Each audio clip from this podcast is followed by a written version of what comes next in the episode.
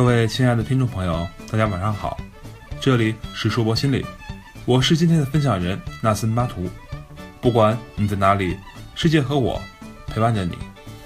今天呢，我要跟大家分享一个我新看到的名词，叫做松鼠症。随着渐渐转凉的天气，秋天呢姗姗来迟，这是一个丰收的季节，不仅仅是对我们人而言，动物们也是如此。特别是一种山中小精灵——松鼠，它会在秋天的时候囤积大量的食物，准备过冬，而且会埋在很多的地方。这时呢，因为它时不时会忘记自己埋哪儿了，或者说有没有埋。而我在我们的生活中，也会有像松鼠一样的人，在家里囤积了很多书，却没有怎么看；电脑里存满了电影、电视剧。却只看了几集，上街的时候觉得这个有需要，那个也有需要，买回家却发现好像都不怎么需要。在朋友圈、网上看到很多好的文章，觉得哎这个不错啊，那个也不错，回头看看，然后然后呢就先收藏了起来，最后却没怎么看，等等等等。如果你碰巧有这样的朋友，他可能会有松鼠症哦，囤积。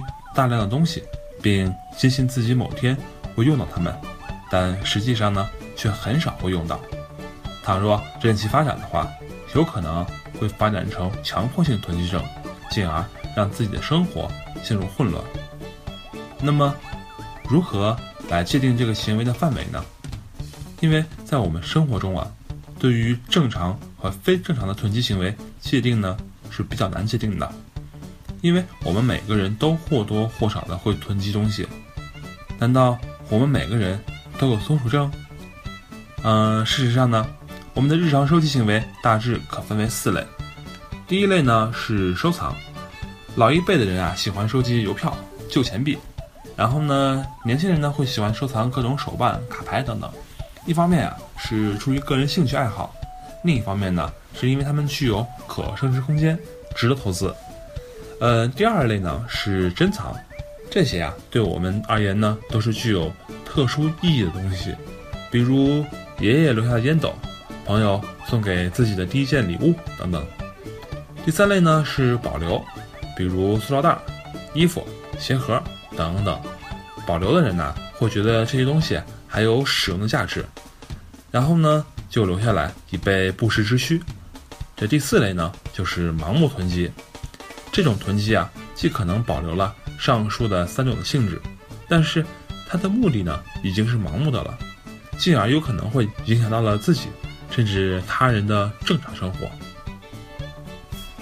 比如，有一位老人收养了数十条流浪狗，却疏于收拾，于是乎啊，整个楼道里面是充斥着难闻的气味，导致邻居们是纷纷搬走。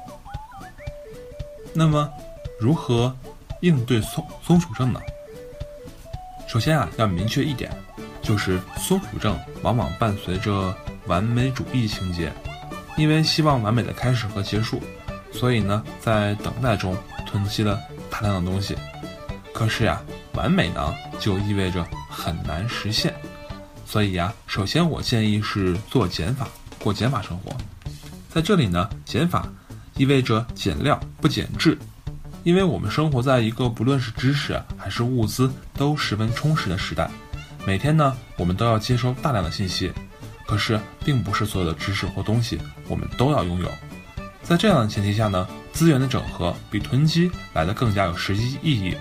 所以列一个清单，将自己收藏的东西都列在上面，然后呢，根据它的价值和意义进行排列，然后再从低到高进行清理，提高自己的质量。一点破灭。其次呀，对资料的收集呢，要及时整理分类，先定它几个初级的分类目标，然后呢定期整理。来不及分类的，就直接拖入缓冲池，不要费时间去思考如何把分类做得更完美，否则你很可能会陷入一种强迫症的泥潭。在完成分类之后呢，给自己定一个期限，按时间排列资料，过了期限都没有看过一遍的资料啊，就直接。把它扔进回收站好了。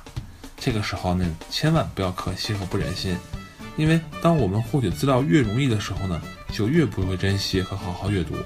同样的呢，这些无用的资料对我们而言，它只是一个垃圾。嗯，请记住一件事儿，你并不是垃圾处理中心。嗯，最后呢，在阅读资料的时候呢，要及时的去记录有用的内容，否则啊，你下次再把它找到呢，就比较难了。这一步不妨可以利用各种笔记工具，嗯，也可以利用手机上的云笔记，都可以。最后呢，是提高自己的收藏价值。